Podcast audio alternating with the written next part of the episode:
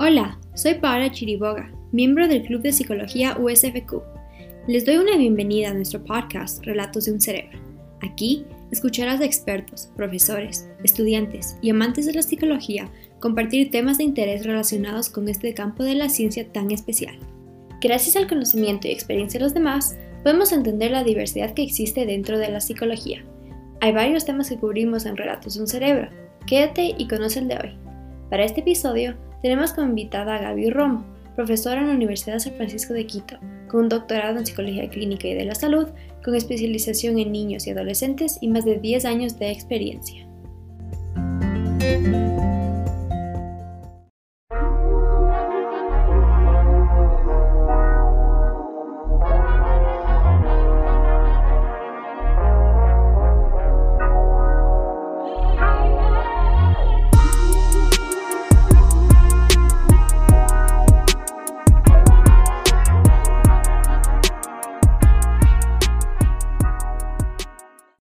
Gaby, mucho gusto tenerte aquí en Relatos de un Cerebro.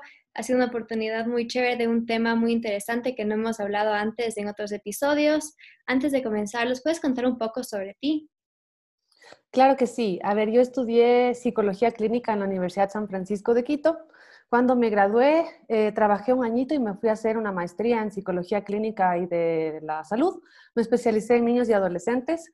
También al mismo tiempo que estuve, hice mi maestría en España, en Barcelona. Cuando estuve por allá, aproveché el tiempo porque me fui dos años y hice un posgrado en psico-oncología.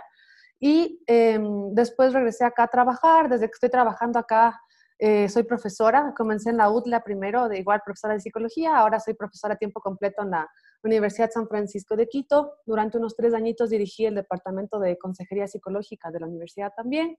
Em, y en este tiempo logré hacer mi doctorado, que es en la misma rama, que es en psicología clínica y de la salud, con especialización en niños y adolescentes. Estoy por defender el doctorado en un mes, estoy súper emocionada con eso. Tengo mi consulta privada también, más de 10 años de experiencia trabajando con niños, adolescentes y adultos. Y creo que eso te puedo contar de mí, Pau. Muchas gracias por esa introducción. Para comenzar el episodio, entendemos que hay diferentes hábitos que podemos establecer en nuestras vidas. ¿Nos puedes dar un ejemplo de qué son los hábitos saludables que podemos implementar? Claro que sí, creo que para eso tenemos que empezar explicando qué es un hábito, porque no todos los hábitos son buenos. Un hábito es un comportamiento que lo realizamos después de que lo hayamos aprendido. O sea, los hábitos no son innatos, no es que son automáticos, sino que uno aprende un hábito. Cuando se vuelve un hábito saludable, es si es que esta conducta que estás realizando va a servir para poder mejorar tu calidad de vida o prevenir problemas de salud, tanto físicos como mentales. Y gracias a esta información que los mencionas, ¿cómo puedo yo empezar a mantener un hábito nuevo que yo he creado, que quiero tener en mi vida? ¿Cómo puedes empezar a mantener un hábito nuevo? A ver, es una excelente pregunta. creo que primero tienes que analizar qué es un hábito que no estés haciendo. Entonces, tal vez sería importante ver cuáles son los hábitos saludables.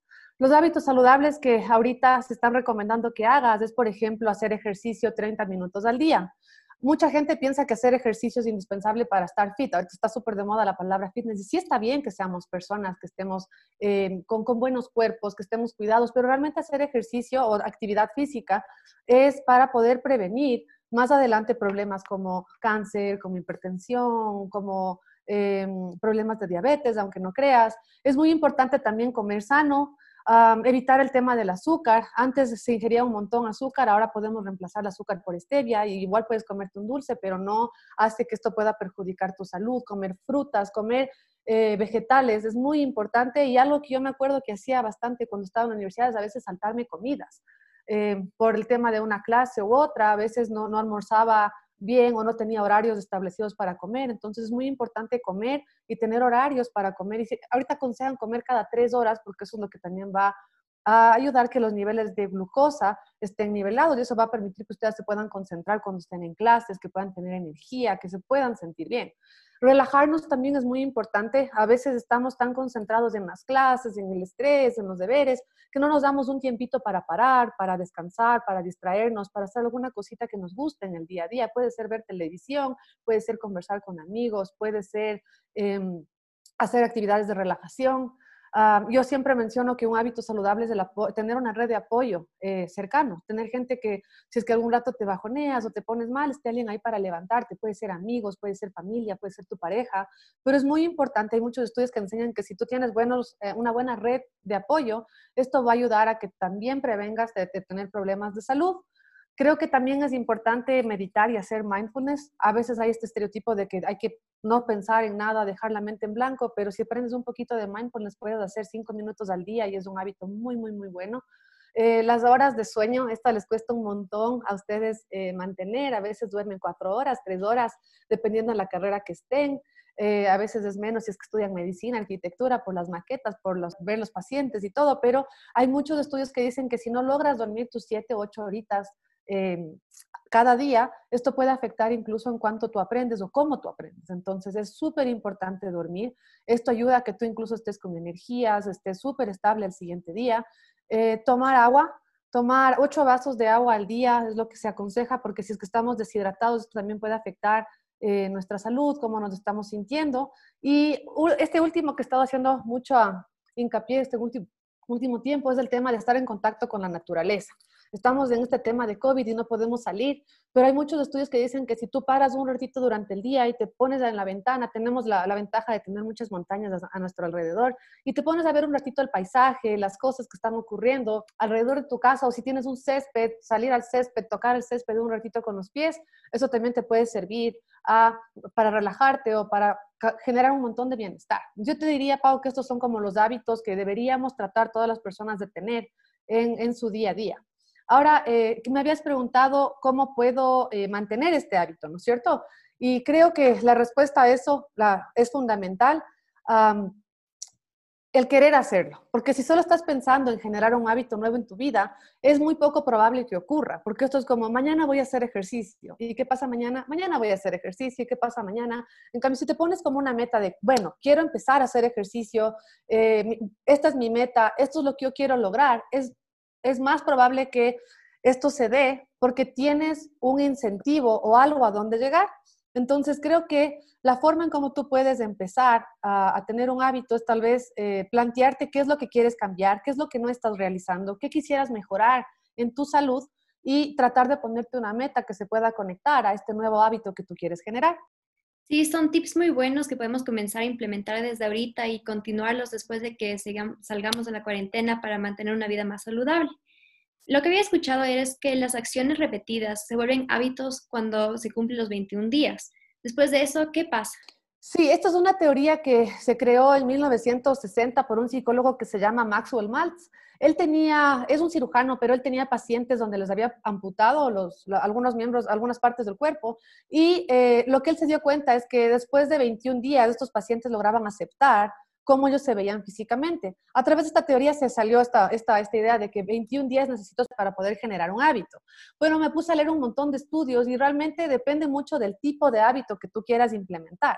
Si tú quieres implementar, ah, no estoy comiendo frutas y la Gaby dijo que hay que comer frutas, entonces voy a tratar de implementar comerme una frutita al día, ese hábito lo puedes lograr en 10 días. Entonces, hay otro estudio que hicieron en, the University College de Londres que justamente fue eh, enfocado a estudiantes de la universidad donde lo que trataron de hacer es ver cómo pueden generar en, su edad nuevos hábitos saludables.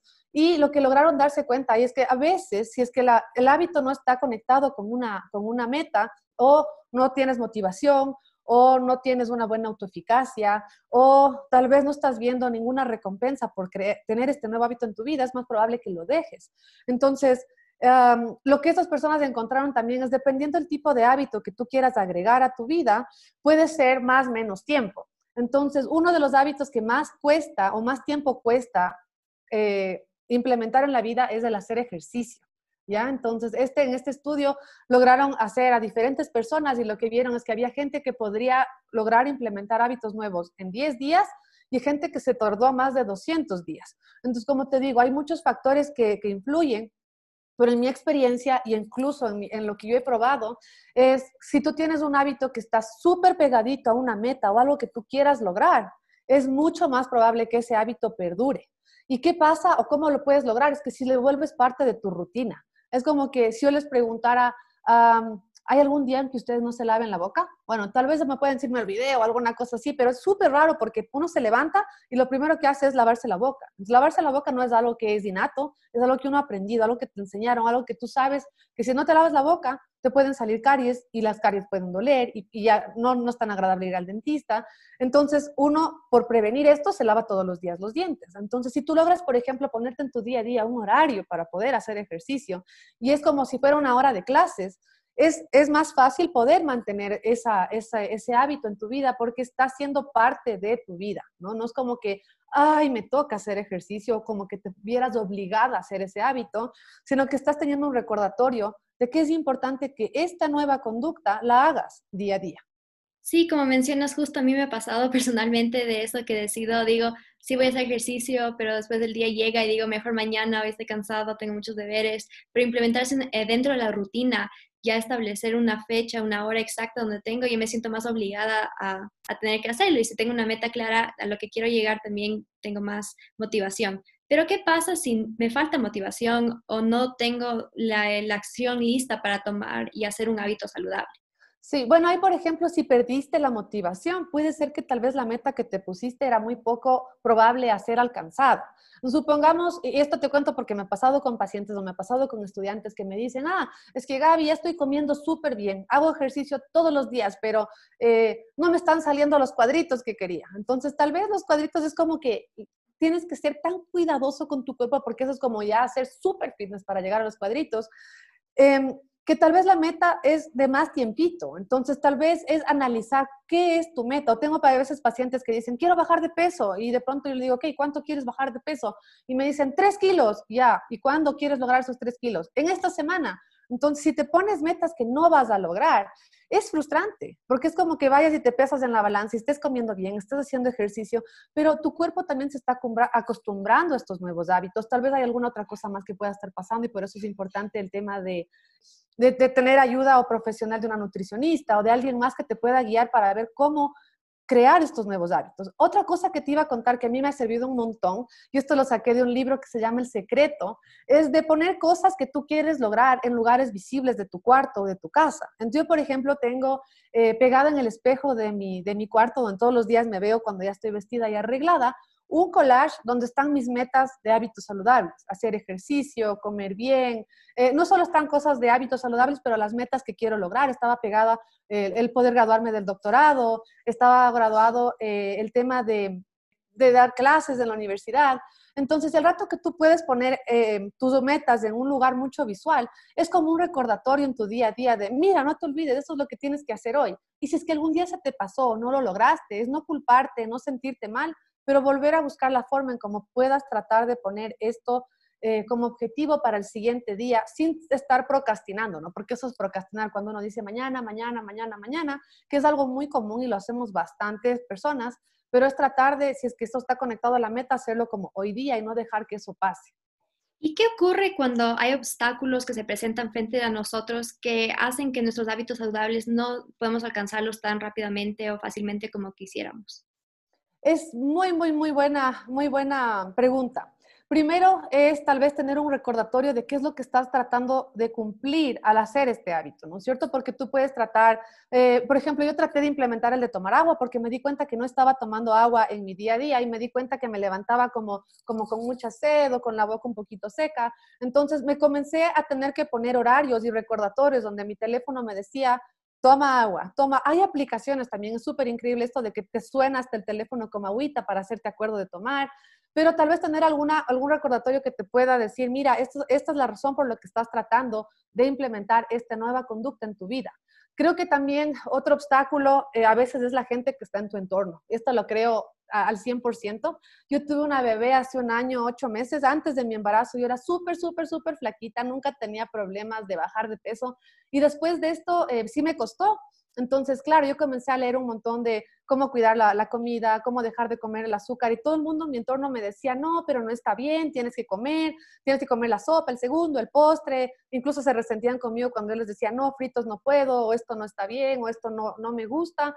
Pero eh, algo que me di cuenta es importante rodearte de gente que esté haciendo tus mismos hábitos, porque incluso con hábitos nocivos como el tabaco, el alcohol, todo en exceso es malo, ¿no? Pero si tú, por ejemplo, estás tratando de dejar de tomar o estás tratando de dejar de fumar, pero estás juntándote con muchos amigos que te dicen, no, pero dale un, un, shotcito o un traguito o dale, no pasa nada. Es como también poner la tentación muy al frente tuyo que te puede costar y a veces uno por la presión cae. Pero si más bien te juntas con gente que esté comiendo igual a ti, que esté haciendo las cosas igual que ustedes, eh, que estén tal vez con los mismos hábitos planteados, medios similares, es más fácil eh, poder vencer estos obstáculos porque te vas a sentir apoyado.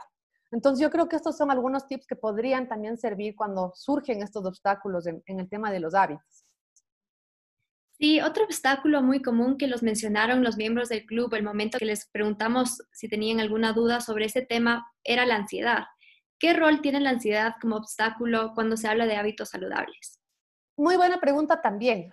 yo le veo que eh, a veces muchas personas que tienen problemas de ansiedad puede ser que es porque no están implementando estos hábitos que te mencioné. Yo lo que les, recomendaría o lo que les diría es Intenta implementar, mira cuál de estos hábitos no estás realizando, intenta ponerte de meta, hacerlo un mes, hacerlo dos meses y comenzar poco a poco, como te decía, no ponerte la meta muy grande porque eso puede generar frustración y eso es lo que terminamos botando la toalla antes de hora, pero tratar de, em, de poner una meta que tú puedas alcanzar si es que tú logras cambiar estos hábitos y logras ver que la ansiedad se está reduciendo, eso también te va a emocionar y vas a decir, wow, esto funciona, esto me está ayudando. Yo con el tema, por ejemplo, de la ansiedad, antes tendía a somatizar muchísimo en la espalda. Yo me estresaba o sentía angustia y todo ese peso, me di cuenta en el doctorado, lo pasaba muchísimo a mi espalda. ¿Te acuerdas que al principio entre uno de los hábitos saludables que te mencioné fue la relajación? Donde hay una relajación que se llama la relajación muscular de Jacobson, que es súper fácil, es súper sencilla, es súper chévere de hacer. Eh, si ustedes ponen en Google relajación muscular de, de, Jacobson, o perdón, mejor en YouTube, te van a salir incluso relajaciones guiadas, que te va, tú solo tienes que ponerte los audífonos, acostarte y te van a enseñar cómo ir zafando y relajando todas las partes de tu cuerpo. Entonces, como te digo, esto es un hábito saludable. Yo lo comenté implementar todos los días. Ahora los hago todos los días, ya sea en la mañana o en la noche, dependiendo eh, cómo esté el tema de la tensión un poquito en mi espalda. Ahorita ustedes también, como yo, estamos en la casa, estamos mucho tiempo en la computadora, sentados. Eso crea mucho más tensión, mucho más Em, a veces dolor en alguna partecita del cuerpo, pero van a ir viendo que si ustedes logran tener un equilibrio en su vida, establecer y cambiar estos hábitos que les estoy tratando de aconsejar, es muy probable que la ansiedad disminuzca y se vaya. También es probable que eh, se den cuenta que qué son los factores que están tal vez causando o iniciando la ansiedad. Otro, otro súper bueno para la ansiedad es el tema de la actividad física. Hay muchísimos estudios que enseñan que si es que hacemos eh, ejercicio, estás con ansiedad y paras y te pones a hacer ejercicio, logras soltar tantos neurotransmisores, tantos de endorfinas que son las que están desequilibrándonos y eso va a hacer que esa ansiedad se vaya. Ahora, ¿qué pasa en el caso de que ya hagas todos estos hábitos y la ansiedad siga? Ahí sí les recomendaría al al 100% visitar un profesional de la salud porque puede ser que algo más esté pasando. No es romper este estigma que a veces tenemos de que ir al psicólogo es solo porque estamos eh, locos, que eso es lo que también he tratado de hacer un montón en este tiempo y, está funcionando, está cambiando bastante este, este, pensamiento que tenemos, al menos en Quito. pero es ir al psicólogo porque tal vez te duele algo, porque tal vez no estás logrando sentirte mejor y ahí te van también a dar, a enseñar o a dar tips o guías de cómo puedes tú aprender a manejar mejor esto. hay terapias como la terapia cognitiva conductual que se centran justo en el manejo de la ansiedad. Pero lo que yo te diría es que es importante hacer estos hábitos saludables para prevenir. A mí me encanta trabajar en la prevención, es muy, muy poco común aún aquí en el Ecuador. Nosotros solo vamos a buscar ayuda cuando ya está el síntoma, cuando ya está el malestar, cuando ya está la enfermedad. Y lo chévere de su programa, y también por eso les quería felicitar por esta iniciativa, es que veo que muchas de las cosas que están conversando es en plan de prevención, en que la gente conozca lo que está pasando, lo que pasa y cómo pueden, qué pueden hacer para prevenir estos problemas en su día a día. Sí, muchas gracias por eso. Fue una de las metas que teníamos al establecer el podcast y con tus tips que lo estás proporcionando, creo que va a funcionar para muchas personas Em, aprender cómo establecer estos hábitos nuevos y nuevas rutinas saludables. ¿Nos puedes explicar un poco cuáles son los beneficios de establecer estos hábitos saludables en nuestras vidas?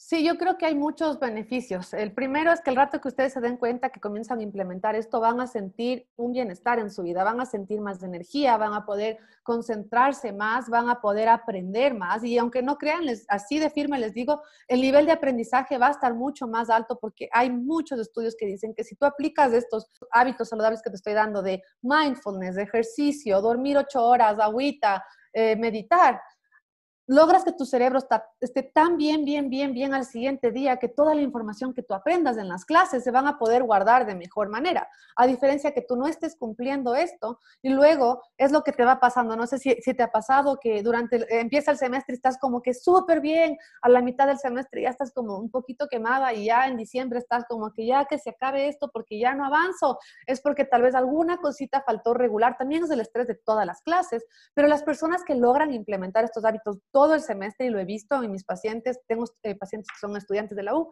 em, logran recibir o percibir el estrés de una manera mucho más positiva que las personas que no están implementando. Pero creo que el regalo más grande de poder implementar estos, estos hábitos en, tu vida es eh, poder prevenir problemas de salud. ¿Y qué es lo más grave en su edad? Es que como ustedes no ven la percepción del riesgo, ¿qué quiere decir esto? Ustedes están en la etapa más saludable de su vida, eh, tal vez dicen, no hace falta, ¿por qué no hay que comer una hamburguesa? Eh, una hamburguesa, pero de las no saludables, no, porque si hay hamburguesas saludables. ¿Por qué tengo que hacer tanto ejercicio si estoy flaquita? ¿Por qué tengo que tomar agua si no, no, siento la necesidad? No sientes la necesidad, entonces a veces dices, no hace falta. Pero si te das cuenta que esto sí hace falta y lo implementas desde ahorita, lo que puedes lograr es que de aquí en 10 años, 15 años, 20 años, vas a ser una persona muy saludable, con menos enfermedades, con menos problemas de salud, eh, de salud mental. Eh, los de prevalencia más alta son ansiedad y depresión. Y relacionando con lo que dices para terminar, ¿los puedes comentar cuáles son eh, los beneficios y cómo afectan los hábitos saludables en nuestra salud mental? Claro que sí. Es que hay muchos estudios que dicen que si tú no logras establecer estos hábitos en tu vida, lo, más probable es que tengas más tendencia a tener ansiedad o depresión. Entonces, el rato que tú logras modificar esto, lo que estás haciendo es lograr regular y poder prevenir problemas de salud mental en tu vida. Hace un mes y medio creé una página en Instagram que se llama healthyminds.es, que creo que es por ahí donde me encontraron, ah, que si me siguen en esa página o si es que le abren o se animan a ver, estoy tratando de subir no solo tips de hábitos saludables, pero de muchas cosas que ustedes pueden tratar de implementar para eh, prevenir problemas de salud mental y no solo los problemas de salud mental, sino los problemas de salud física también, porque aunque no crean, el cuerpo y la mente es uno solo, no, no trabajamos por separado. Entonces, a veces nos enfocamos solo en un dolor, pero no nos damos cuenta que ese dolor también puede hacer alguna cosa psicológica. Entonces, eh, un mensajito que sí me gustaría dejarles como, como de cierre es que se den cuenta, o creo que al menos en mi caso, el aprendizaje con toda esta pandemia, es que sin salud no somos nada. Ahorita que, eh, ¿por qué estamos encerrados? Es para prevenir que nos podamos enfermar, porque si nos enfermamos podría ser mortal. Entonces, sin salud realmente no somos nada. El mensaje que me gustaría dejarles es, eh, cuidémonos ahora, no, no cuidémonos en 10 años, en 20 años cuando ya estemos mal, sino cuidémonos ahora para poder prevenir tener problemas a futuro y problemas que puedan afectar no solo a tu cuerpo, sino también a tu mente. ¿Y qué te va a brindar esto en tu vida o en tu día a día? Es que tú puedas disfrutar de tu vida como tú te mereces. Yo siempre digo, aprovechen tener una buena calidad de vida, no tengan una calidad de vida del 1 al 10, de un 5, de un 6, no se conformen con eso. Si es que algo no está bien, busquen una calidad de vida de 10 sobre 10, porque eso es lo que nos merecemos, eso es lo que va a hacer que te levantes y que disfrutes del día, que disfrutes cositas chiquitas que pasan en tu día a día. Pero a veces eso no lo podemos hacer porque si te levantas y ya, algo ya te está molestando, algo ya te está estorbando o algo no te está haciendo sentir bien, puede afectarte en cómo ocurre todas las cosas a tu alrededor, no solo a nivel personal, pero incluso con las personas que viven contigo o con tu pareja o con tus relaciones sociales. Qué lindo mensaje, es muy cierto lo que mencionas de siempre buscar y sacar lo mejor que podamos de nuestros días para así tener una calidad de vida mejor. Todas esas estrategias que mencionas deberían ser aplicadas y enseñadas aún más para que las personas puedan aprender sobre la importancia de crear y mantener estos hábitos saludables que mencionabas. Muchas gracias Gaby por todo lo que has compartido hoy. Ha sido un gusto enorme poder conversar contigo y esperamos poder tenerte pronto en otro episodio. Claro que sí, con mucho gusto y gracias por invitarme. Muchas gracias por escuchar. Nos vemos la próxima semana. Para más información sobre el Club de Psicología o si quieres formar parte de esta serie, nos puedes contactar por Instagram o correo electrónico.